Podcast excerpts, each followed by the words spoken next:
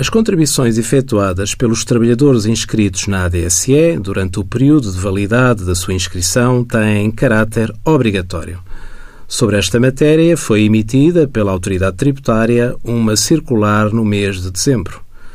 O Subsistema Legal de Saúde, administrado pela ADSE, no âmbito da sua prestação de saúde, não tem finalidades complementares de outros níveis de proteção, dado inclusive a impossibilidade legal de cumulação com outros subsistemas de saúde públicas, sendo o caráter não complementar uma característica dos subsistemas legais de saúde ou dos regimes de segurança social abrangidos pelo artigo 25 do Código do IRS.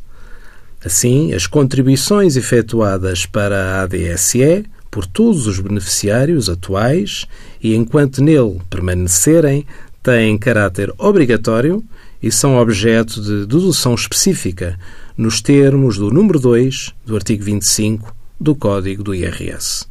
Envie as suas dúvidas para conselhofiscal.tsf.occ.pt.